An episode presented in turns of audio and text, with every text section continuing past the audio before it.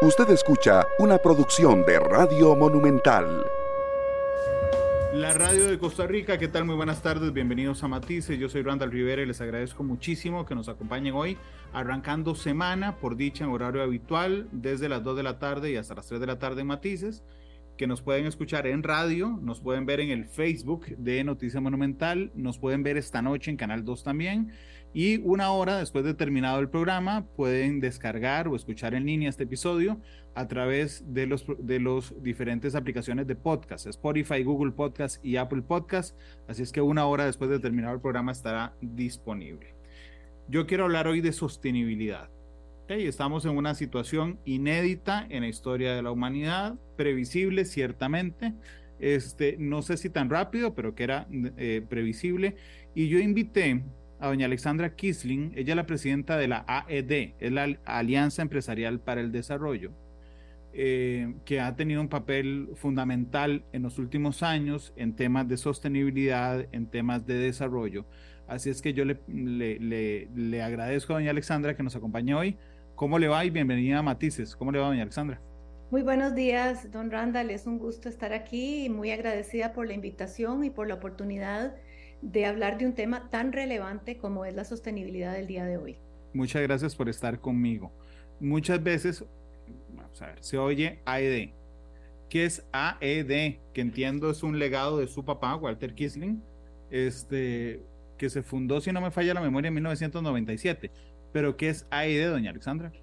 AED es la Alianza Empresarial para el Desarrollo y es una organización que inició en 1997 efectivamente con un grupo de empresarios eh, preocupados o digamos que aspiraron en aquel momento a soñar con una Costa Rica grande, moderna y solidaria y sintieron que era una, un momento de inflexión para ver cuál era la participación que ellos podían tener en el desarrollo de ese sueño que tenían. Eh, y se unen precisamente con, con la idea de realmente darse cuenta que si ellos habían tenido la oportunidad de desarrollar sus negocios de forma exitosa en este país, necesitaban devolverle al país eso mismo. Y entonces se unieron con la idea de formar una organización que pudiera fomentar un desarrollo humano sostenible. Ya desde ese momento había una visión que la empresa no, eh, digamos, no debía solamente responder a generar empleos y riqueza, sino que también no podían haber empresas sanas en sociedades fracasadas y que tenían que desarrollar también su entorno tanto en lo social como en lo ambiental. Es muy curioso porque en, en el inconsciente colectivo incluso, no sé, en la narrativa del todo el siglo XX, no se une mentalmente el tema de la solidaridad con el tema de los empresarios. Ni siquiera en las ni siquiera en las historias que vemos en películas, en libros, ¿verdad? Resulta que tenemos ubicada en nuestra conciencia colectiva este, un, un, tema tal vez de egoísmo empresarial en el sentido de que si a una persona le va bien, le va bien en su negocio, pero que eso no, no tiene ninguna necesidad de trascender a la sociedad. ¿Qué, siente usted que hizo la diferencia en el caso de ustedes y en el caso de los llamados de estos empresarios? Yo creo que eh, una, un liderazgo diferente, una conciencia, ellos tuvieron el valor de en ese momento preguntarse cuál debía ser el rol de los empresarios, ya que, como todos sabemos, eh, las empresas son el motor de desarrollo de una economía. Es fundamental la contribución.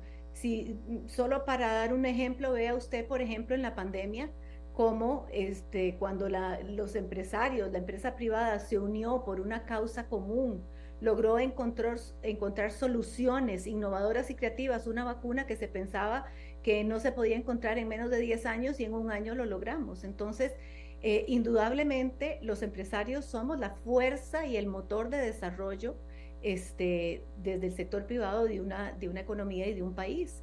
Entonces, entendiendo esa gran responsabilidad, es que un grupo de empresarios se atrevió a cuestionarse su rol y a pensar diferente y sobre todo se, eh, se atrevió a entender las condiciones y las circunstancias de ese tiempo y cómo debíamos evolucionar ese modelo este, para generar un bienestar colectivo, porque al final del día, nuevamente, si todos no estamos bien, no podemos prosperar y desarrollar las sociedades en las que vivimos. Y si eso no sucede, tampoco la empresa puede prosperar. Hay, un, un filántropo, eh, Stefan Schmidheine, un empresario que ha contribuido mucho para América Latina, que tiene esta frase célebre que muchos la conocen, que es, no puede haber empresas exitosas en sociedades enfermas o fracasadas. Y el otro día escuché la segunda parte de esa frase que me pareció muy importante. Tampoco pueden existir sociedades exitosas con empresas fracasadas. Entonces hay una relación fundamental simbiótica de interdependencia de ambas. Hablando de esa simbiosis, digamos que es relativamente sencillo pensar que la empresa privada es el motor de la economía de los países y de la economía nacional. O sea, baste con ver la estadística, por ejemplo, de empleo, ¿verdad? Donde nos damos cuenta que más del 83% del empleo nacional viene de las empresas privadas. Digamos, entonces tenemos a la empresa privada haciendo simbiosis con la economía nacional. Pero el salto de eso a lo social y posteriormente al tema ambiental a través de la sostenibilidad no es, eh, y lo digo con mucha admiración por la AED, no es algo muy común de encontrarse, doña Alexandra. Desafortunadamente, eh, debo decir que tiene usted razón. Sin embargo, indudablemente hay un movimiento importante desde hace varios años y desde diferentes lugares del planeta que viene este, impulsando este tipo de, diríamos, reinvención del capitalismo. ¿verdad?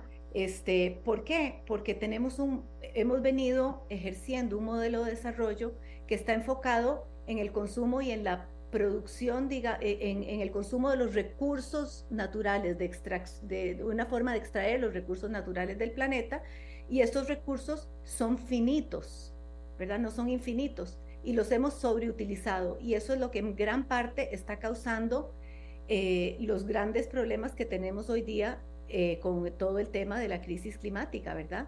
Este, el calentamiento global es un síntoma del cambio climático que es causado por los humanos debido al rápido aumento del dióxido de carbono y otros gases de, efecto invernadero, este, y es por la quema de carbón, petróleo y gas. El aumento en la temperatura promedio mundial está ocurriendo mucho más rápido que en cualquier otro punto de la civilización y la agricultura moderna desde que se desarrollaron hace 11.000 años. Entonces, este, tenemos claras, eh, claros síntomas de esta emergencia climática, de la pérdida de biodiversidad y también al mismo tiempo de una creciente inequidad a nivel global. Y en el caso de América Latina, si, si leemos eso por nivel de ingreso, es el continente más desigual de todo el mundo y Costa Rica ha ido aumentando en eso. Entonces, claramente el modelo de desarrollo que tenemos y que todos participamos y que las empresas participamos, pues tenemos que comenzar a, evolucionarlo para no seguir, si seguimos haciendo lo mismo, vamos a seguir teniendo las mismas causas. Y usted sabe que esto del cambio climático y todos estos movimientos eh, sociales y ambientales nos han traído una conciencia diferente. Y creo que en este sentido, esos visionarios que, fundaron AED en 1990 tenían muy claro el papel fundamental de la empresa para contribuir a ese desarrollo y también tenían claro que los países no estaban avanzando al ritmo que, necesitábamos y que queríamos. Entonces, eh, ¿verdad? Eso, e, eso, esa ha sido desde las bases de AED la visión. Si usted se da cuenta, AED no es, no es una organización, no es una cámara gremial que lucha por intereses específicos. AED lo que hace es acompañar a las empresas a desarrollar la gestión de sus negocios de forma responsable. Y, el, propósito de AED es co-crear un país próspero, inclusivo y en armonía con el ambiente a través de una cultura empresarial consciente y articulada para el desarrollo sostenible. Digamos que, mm, otra vez, eh, sosteniendo la, lo visionarios ¿verdad? de su padre y de los empresarios fundadores eh, de la alianza, que es una alianza efectivamente que en lugar de venir hacia adentro, o sea, de buscar hacia adentro, busca hacia afuera, ¿verdad? busca cómo proyectar hacia afuera este, los retos empresariales. El tema de la sostenibilidad hoy lo vemos con mucha claridad. Esta mañana yo estaba en Cartago, que es donde vivo, pasé a echar gasolina y me estaba asando en la gasolinera a las 8.30 de la mañana. Yo decía, por Dios, ¿qué es este calor? El fin de semana vine a San José a ver a mi hijo jugar a las 8 y 10, me estaba asando viéndolo en la, en la plaza. Este, incluso despertó, digamos, un tema de curiosidad periodística que hoy vamos a ir a cubrir en Noticias Repretel, que es que por qué las mañanas están tan calientes y si el sol de la mañana hace, hace daño. Hoy es relativamente sencillo entenderlo porque vivimos los efectos del calentamiento global producto del cambio climático. Pero en el 97 no era tan sencillo verlos. O sea, es decir, este país estaba inmiscuido en ese momento en, vamos a ver, un poquito más adelante en el pleito de los combos, del combo INS, el, el combo seguros, el combo de telefonía. Estábamos todos preocupados que el primero de enero del 2000 todas las computadoras y los aviones y los carros y todo dejara de funcionar. No era tan sencillo ver el tema de la sostenibilidad como un tema fundamental y ustedes sí lo aportan, doña Alexandra. Sí, yo, yo le puedo hablar desde mi experiencia y desde lo que yo aprendí de mi padre, que fue un empresario pues que lideró en, aquí en, y en otros países. Y yo recuerdo desde pequeña oírlo decir, este, bueno, para comenzar tal vez le voy a comentar, él trabajó mucho tiempo en una compañía eh, global que se llama HB Fuller y él, ellos, eh, él vivía en Minnesota cuando era el CEO de esa compañía y el 5% de las utilidades antes de impuestos se destinaban para proyectos de desarrollo de las comunidades. Entonces, desde muy joven él comenzó a trabajar en esa, en esa empresa y siempre tuvo claro la importancia de la contribución de la empresa. Porque la veía, la veía, la veía ahí concreta. Claro, la veía concreta. Y la veía concreta y quizás tal vez de una forma más filantrópica. Lo que cambió después, AED al inicio comenzó este, eh, donando, me acuerdo, había una campaña un poquitico de mí y la idea era que las empresas pudieran hacer un, fondo que igualara también la contribución de los colaboradores y esos fondos la empresa podía decidir en qué la destinaba, si era en educación o en qué de, los programas que AED al inicio trabajaba. Y yo recuerdo que en un principio, inclusive nosotros íbamos con mi papá a pintar escuelitas, a, ¿verdad? Era más la parte de la infraestructura. Conforme se fue actualizando en la década, en la década de los 80, ya comenzó todo el tema de sostenibilidad, ya comenzó muchísimo más a entenderse el tema más como, como una evolución del modelo de negocios, entonces AED fue pasando de la filantropía a la sosten digamos, a, la responsabilidad social corporativa, ¿verdad? Luego de ahí comenzó a entender el modelo de la triple utilidad y luego ya se vio la sostenibilidad como lo que es realmente, que es una forma de vivir, es una forma de entender el mundo y ser consecuente en acciones con esa forma de ver el mundo. Hoy justamente el, cambio climático traducido en una parte en el calentamiento global, Alexandra, pareciera, vamos a ver, sigue siendo una amenaza todavía más fuerte, pero ya estamos viendo los primeros efectos en la realidad, eh, con aguaceros fuera temporada, con huracanes dando vuelta, con los virus respiratorios, por ejemplo, vueltos locos en la temporada, en otras temporadas que no les correspondería, em, con los huracanes, con los incendios forestales, con los riesgos de genéticos a los cultivos. ¿De qué tamaño es, es, es esta amenaza y si apenas, digamos, estamos viendo el borde inicial de lo que podría ser un efecto muy fuerte para la humanidad, doña Alexandra? Vea, absolutamente. Y tal vez voy a, eh, aquí podríamos hablar toda la mañana eh, de, las, de las consecuencias, los riesgos y los desafíos e impactos que estamos viendo, pero solo hay, una organización de la cual AED es parte, eh, que se llama el Consejo Empresarial para el Desarrollo Sostenible y que es una organización que tiene las 200 empresas más grandes del mundo y que realmente están buscando impulsar una sociedad y un medio ambiente sostenible y han planteado eh, tres desafíos planetarios. Uno es la emergencia climática, que eh, es debido, es, digamos, eh, nos encontramos en esta situación debido al cambio climático, a esos calentamientos que usted dice, al aumento en las temperaturas, el derretimiento de los glaciares y los eventos climáticos extremos. Este, todo esto tiene una consecuencia también en la pérdida de biodiversidad, que es la disminución gradual o rápida de la fauna y flora del planeta, debido a esa sobreexplotación de los recursos naturales y al cambio climático. Y tiene unos efectos negativos en los ecosistemas, los desequilibra, desequilibra las cadenas alimenticias, reduce la capacidad de polinización de cultivos y, la purificación del agua, es decir, pone en peligro todo eso. Solo para darle algunas cifras importantes, eh, con este tema del derretimiento glaciar, el 65% de las megaciudades tiene como hogar al 10% de la población mundial y están en riesgo por el aumento del nivel del mar al 2050. De seguir con los eh, aumentos, de seguir con, con todas las emisiones que están en el punto más alto de la historia del ser humano, el aumento de las temperaturas llegarían a 4 grados centígrados, lo cual haría completamente inviable la vida en el planeta. Este, tenemos que el 52% de la población mundial vive en zonas afectadas por la escasez del agua este, para el 2050 y más de 2 billones de personas viven con exceso de estrés hídrico. Eh, la pérdida de bosques, el agotamiento de recursos naturales son eh, cada minuto se destruyen más o menos 240 acres, son como 100 mil hectáreas más o menos. Eh, hay amenazas, por supuesto, a la seguridad alimentaria de la tierra. Este, hay una pérdida de biodiversidad marina este, que se dice que será de un 50% de especies para finales de este siglo.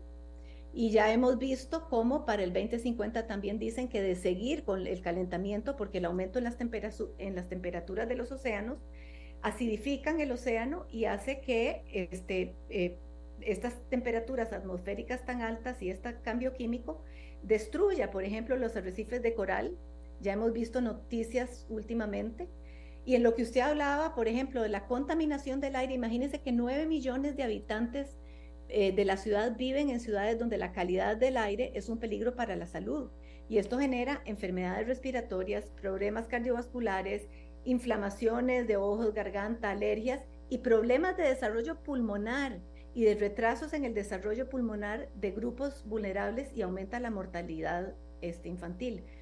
Y esto además para darle otro dato todavía eh, eh, terrible es que tenemos enormes cantidades de plástico en los océanos formando islas de basura y microplásticos que dañan a todo el ecosistema y la vida marina.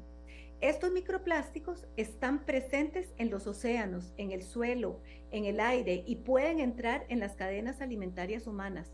Entonces, eh, es, es, muy serio. Se dice, imagínense, que para el 2050 podría haber más plástico en los océanos que los peces. Y esta contaminación también afecta a los cuerpos de agua dulce y los suelos. Y encima de todo, tenemos enormes problemas con el manejo de residuos, ¿verdad?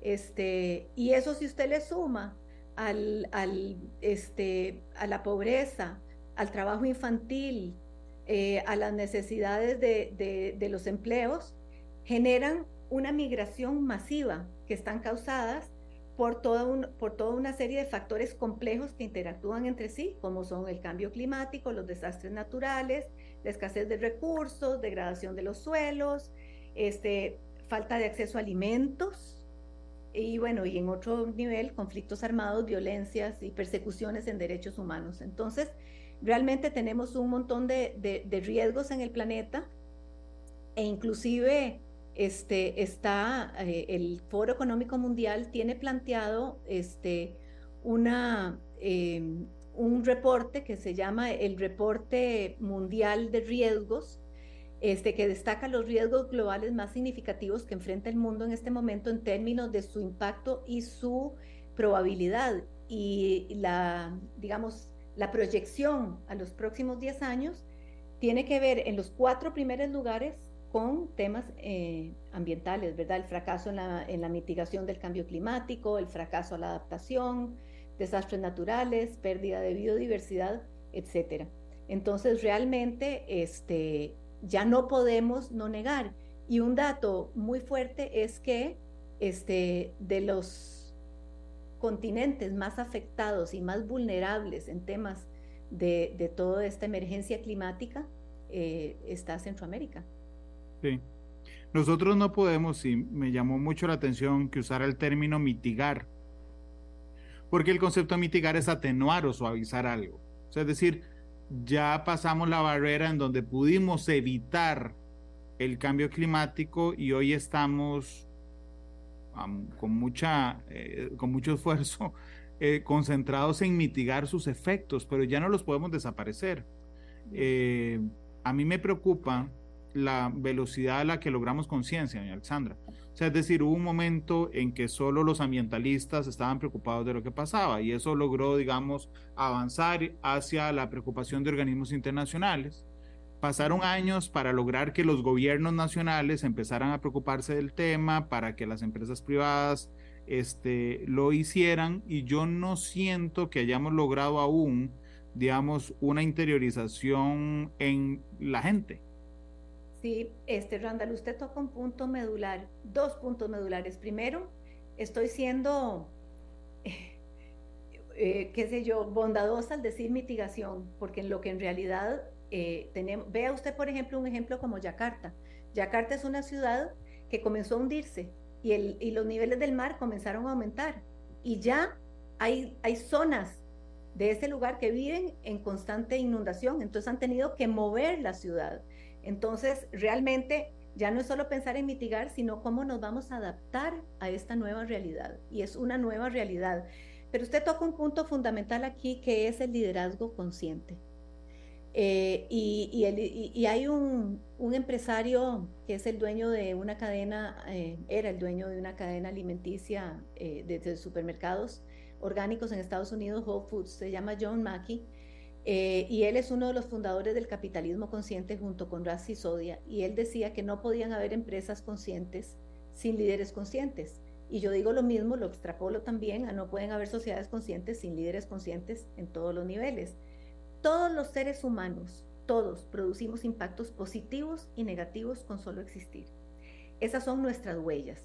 Y todas las organizaciones públicas y privadas producen estas huellas que son los que llamamos la materialidad y es deber y responsabilidad de todas las personas en nuestro diario vivir hacernos cargo de esos impactos negativos que generamos y que afectan nuestro entorno. Este, entonces es fundamental, el desarrollo es esencial para mejorar la calidad de vida de las personas, pero es fundamental hacerlo de manera sostenible. ¿Qué significa eso? Contemplar no solo ese desarrollo como un desarrollo para lograr eh, eh, rendimientos económicos, sino para también evitar y erradicar los efectos negativos que la gestión diaria de nuestro vivir genera en el medio ambiente, en el entorno social y en el económico, y que no hace viable la, viabilidad de las vidas de las generaciones futuras. Entonces, necesitamos una transformación indudablemente del liderazgo actual a un liderazgo basado en valores, en valores perennes, que desde un imperativo ético y moral guíe las acciones para el bienestar de la colectividad y donde realmente pongamos al ser humano al centro de las decisiones, al clima y la biodiversidad, porque eso es lo esencial en este momento. ¿De qué nos sirve ser los ricos más ricos del cementerio si no vamos a tener un planeta en el cual vivir? Y ahí la empresa es fundamental. Mire, en los países en desarrollo, las empresas son responsables del 84% del Producto Interno Bruto y el 90% de las oportunidades laborales en el mercado formal. Somos un actor social de enorme envergadura y solo con la innovación y la colaboración vamos a poder responder a estos desafíos, porque la misma innovación que produce riqueza puesta al servicio no solo del dinero como un fin, sino el dinero como un medio para descubrir nuevas maneras de, de impactar de manera positiva en el plano social y ambiental de manera neutra o más bien regenerativa, es lo que tenemos que hacer.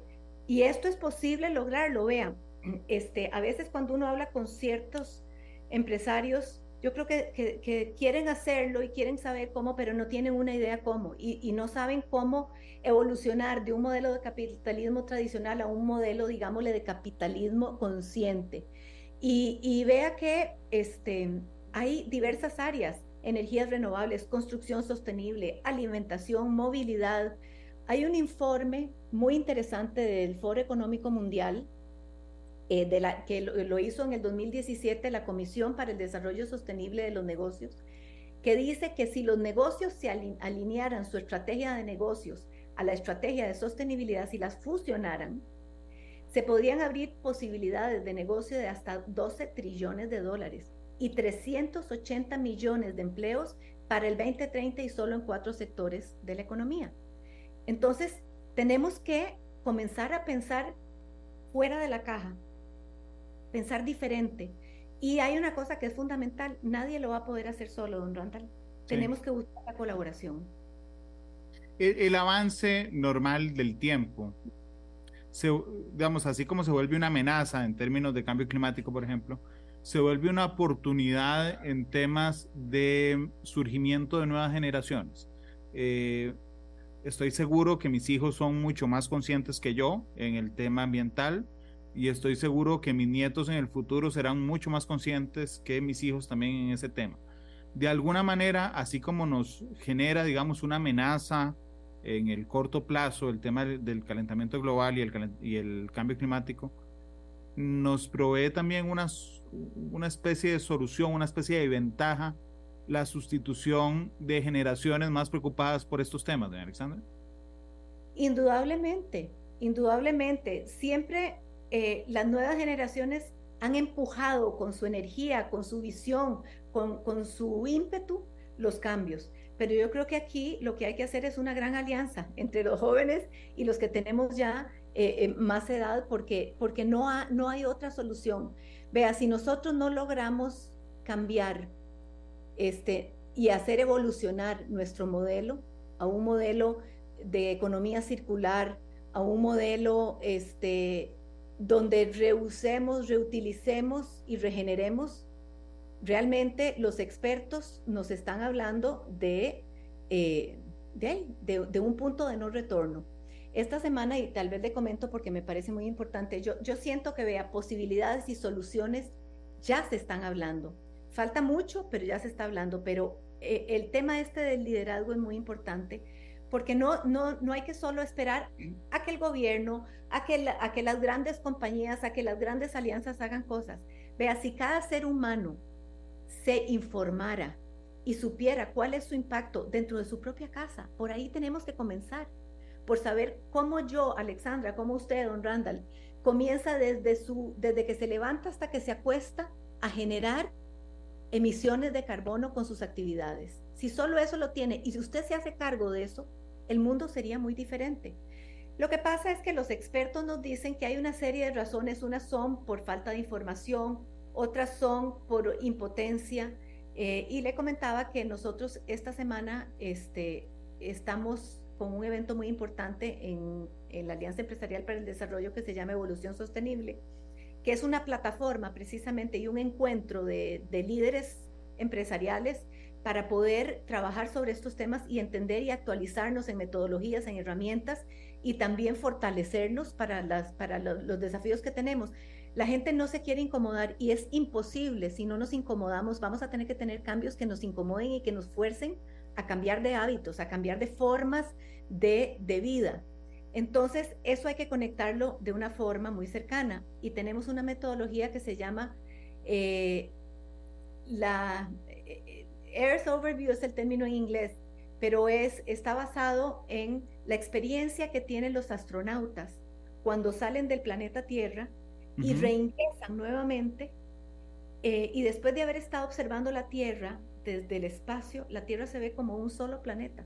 Ahí no se ven fronteras, no se ve nada, se ve un cuerpo verde, azul, este, y, hay toda una experiencia de cambio de conciencia, una experiencia emocional, porque cifras tenemos. Yo creo que lo que tenemos es que, que acercarnos más a la envergadura de lo que estamos viviendo en estos momentos y, y entonces comenzar a trabajar en esos cambios de conciencia, en esos cambios para ver las cosas. El mundo, don Randall, además, nos ha ofrecido ya una solución y una salida para esto. Están los Objetivos de Desarrollo Sostenible. En el 2015 las Naciones Unidas dio junto con los estados, los empresarios y las organizaciones de la sociedad civil una hoja de ruta para remediar los desafíos que hemos, de los cuales hemos hablado usted y yo, y que requieren la colaboración de todos los habitantes del planeta para superarlos. Son los 17 Objetivos de Desarrollo Sostenible y tienen metas y métricas bien definidas para monitorear evaluar el progreso hacia la consecución de los ODS para el 2030. Entonces, lo que necesitamos es una gran voluntad y un gran deseo de hacerlo. Yo tengo claro, y se lo digo con todo respeto, doña Alexandra, que estoy hablando con una excepción. O sea, es decir, quien se, quien se mm, preocupe tanto por lo que hacemos eh, no es la regla. Eso es lo que me preocupa un poco, pero mm, no quiero dejar de lado tampoco su positivismo de que eso podemos irlo ganando poco a poco. Lo otro que me preocupa es que hay una buena parte de los seres humanos y particularmente también de la población costarricense que tiene problemas estructurales que le impide preocuparse por temas ambientales. Por lo menos en principio. Usted decía ahora, ¿qué nos sirve ser ricos en el cementerio? Sí. Pero digo, tenemos una altísima ola de criminalidad y de inseguridad, lo que hace a la gente pensar más en su vida inmediata que en los efectos del cambio climático tenemos una pobreza que no hemos logrado disminuir desde hace prácticamente 30 años, que se ha convertido en estructural. Lamentablemente volvimos a términos de desempleo prepandemia sin lograr bajar nada de, de prepandemia. O sea, es decir, volvimos al lugar donde estábamos con un desempleo estructural. Mientras tengamos una parte de la población preocupada por la falta de oportunidades, por la falta de empleo, por la limitación económica, este, por la inseguridad, por la deserción escolar. Eh, ¿Cómo hacemos para que esa gente también se preocupe por los temas ambientales? Que, ojo, podrían marcar muchas diferencias, pero que en la, en, en la necesidad básica quedan de últimas, doña Alexandra. Tiene usted razón, absolutamente. Es más, eh, cuando vemos las emisiones, los países desarrollados, que son los que más emiten, tienen eh, eh, la responsabilidad de las emisiones más grandes del planeta en comparación con las poblaciones más vulnerables. Por eso le digo que este, necesitamos repensar, precisamente por todo eso que usted acaba de decir, estas son las pruebas de que necesitemos repensar el modelo de desarrollo que tenemos hoy día.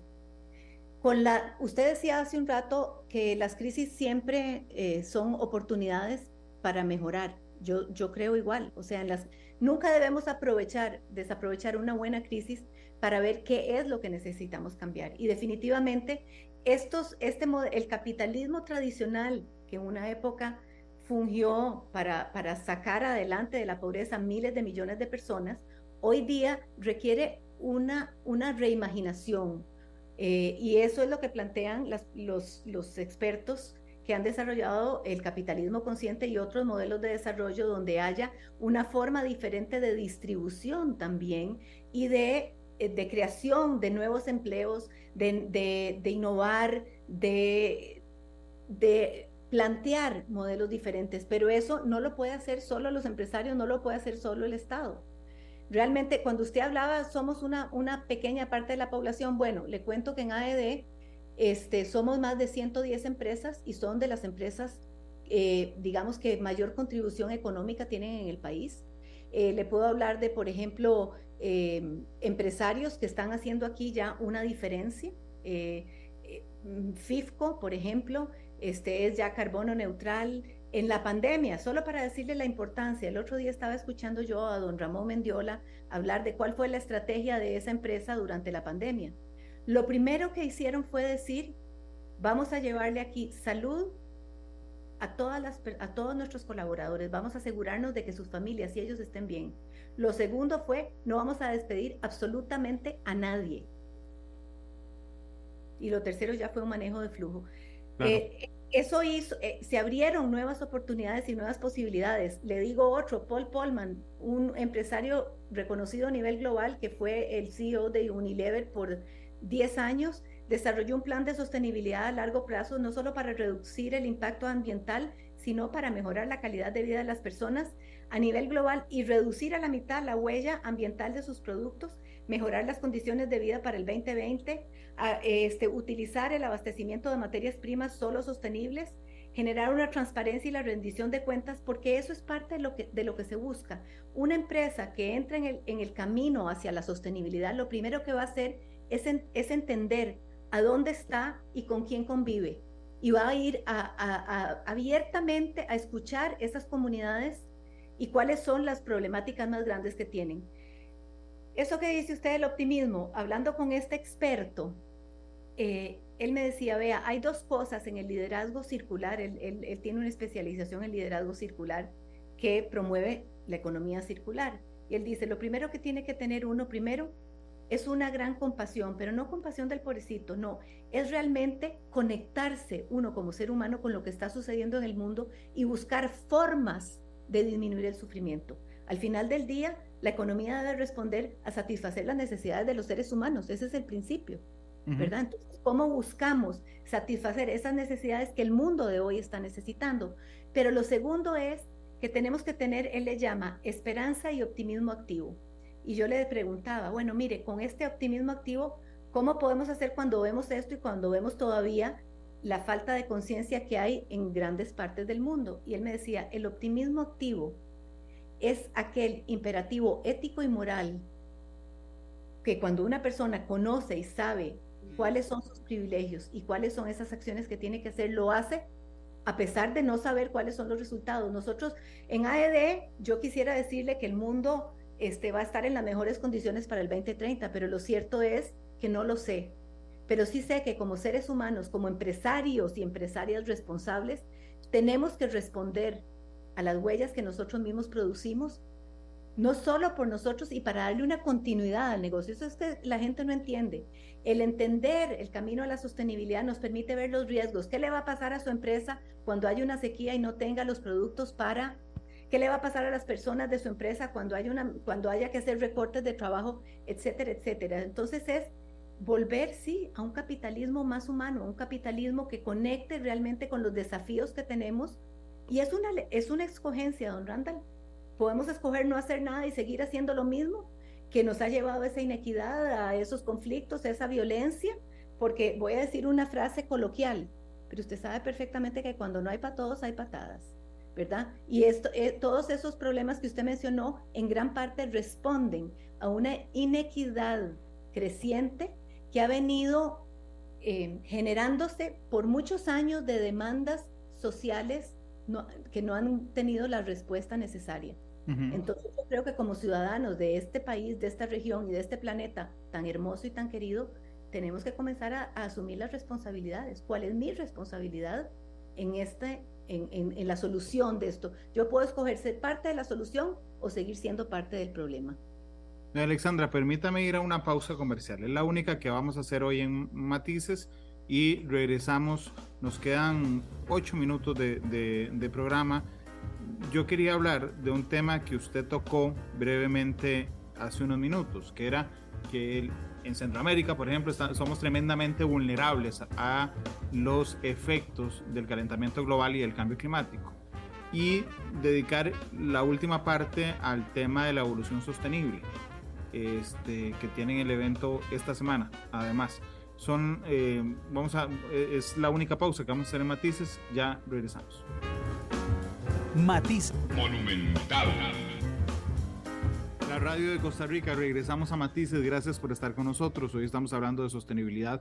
Me acompaña la presidenta de la Alianza Empresarial para el Desarrollo AED, doña Alexandra Kisling. Este, nos quedan ocho minutos de programa. Decía yo antes de la pausa que teníamos que entender, doña Alexandra lo dijo antes, que vivimos en una zona del mundo, ¿ok? Que es divina, tiene un montón de cosas chivas y buenas, pero que también es la más vulnerable a los efectos del calentamiento global y del cambio climático.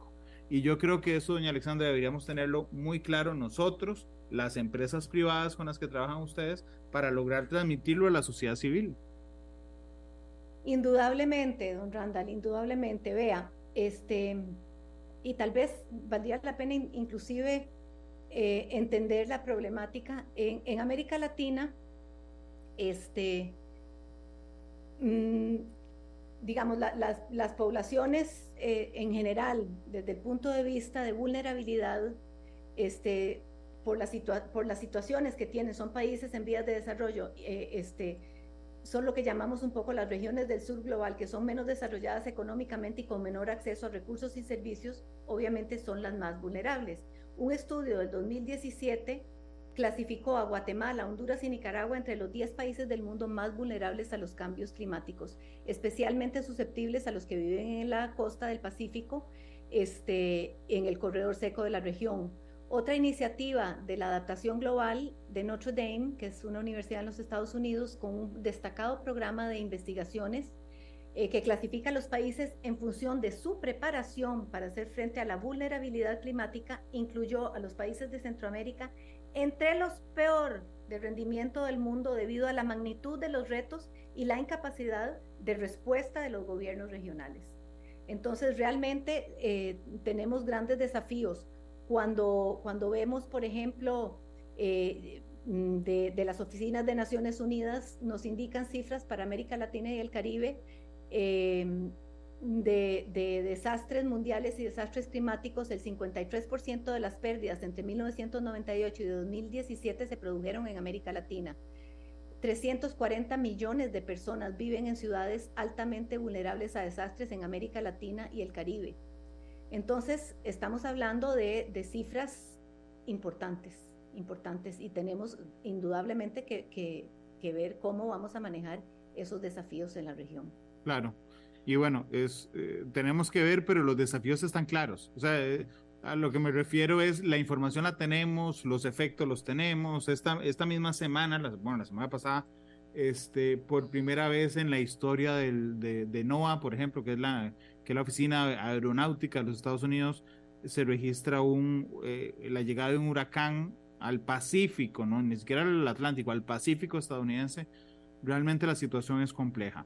Cuénteme para terminar positivo, además, doña Alexandra, más detalles del evento que tendrán esta semana. Este es un evento que traemos expertos de todo el mundo y también las compañías que forman parte de AED y que ya han alineado a sus estrategias de negocio las estrategias de sostenibilidad y que ya están trabajando desde una eh, triple utilidad, que es cómo nos hacemos cargo de todas esas huellas y cómo este, generamos negocios responsables. Y la idea en ese foro es realmente compartir, valorar, crear redes y eh, también actualizarnos, no solo en los temas de cómo estamos, sino qué tipo de soluciones innovadoras, creativas, eh, podemos realmente en colaboración desarrollar para enfrentar todos estos desafíos eh, que, de los que les hemos conversado hoy y acompañado de grandes expertos que eh, están llevando la punta de lanza en términos de, metodologías, de conocimiento y de buenas prácticas en el mundo sobre estos temas. Doña Alexandra, mm, le agradezco muchísimo que me haya acompañado y ha sido realmente muy interesante y muy refrescante conversar con usted. Muchas gracias. Gracias a usted, Randall. Muchísimas gracias y a todo el público que nos escucha. Cuénteme con qué canción le gustaría despedirse. Mire, eh, ya que estamos hablando de cambio climático y de la naturaleza, a mí me encantan las cuatro estaciones de Vivaldi. Será música clásica, las cuatro estaciones de Vivaldi. Doña Alexandra, muchas gracias por habernos acompañado. Muchas gracias a usted. Que tenga muy buen Será Vivaldi quien despida a Matices hoy. Así es que muchas gracias por estar con nosotros. Les recuerdo que en una hora estará disponible el podcast, el nuevo episodio en Spotify, Google Podcast y Apple Podcast. Solo tienen que meterse al em, suscribirse al podcast y les va avisando todos los días. Ya hay un nuevo episodio de Matices, lo pueden descargar de esa, de esa forma. Le dejo unos cuatro minutos de las cuatro estaciones, le dejo una parte de una estación, doña Alexandra, nada más. muchas gracias. Que esté muy bien, feliz tarde y gracias a todos los que nos acompañaron. Hasta luego. Este programa fue una producción de Radio Monumental.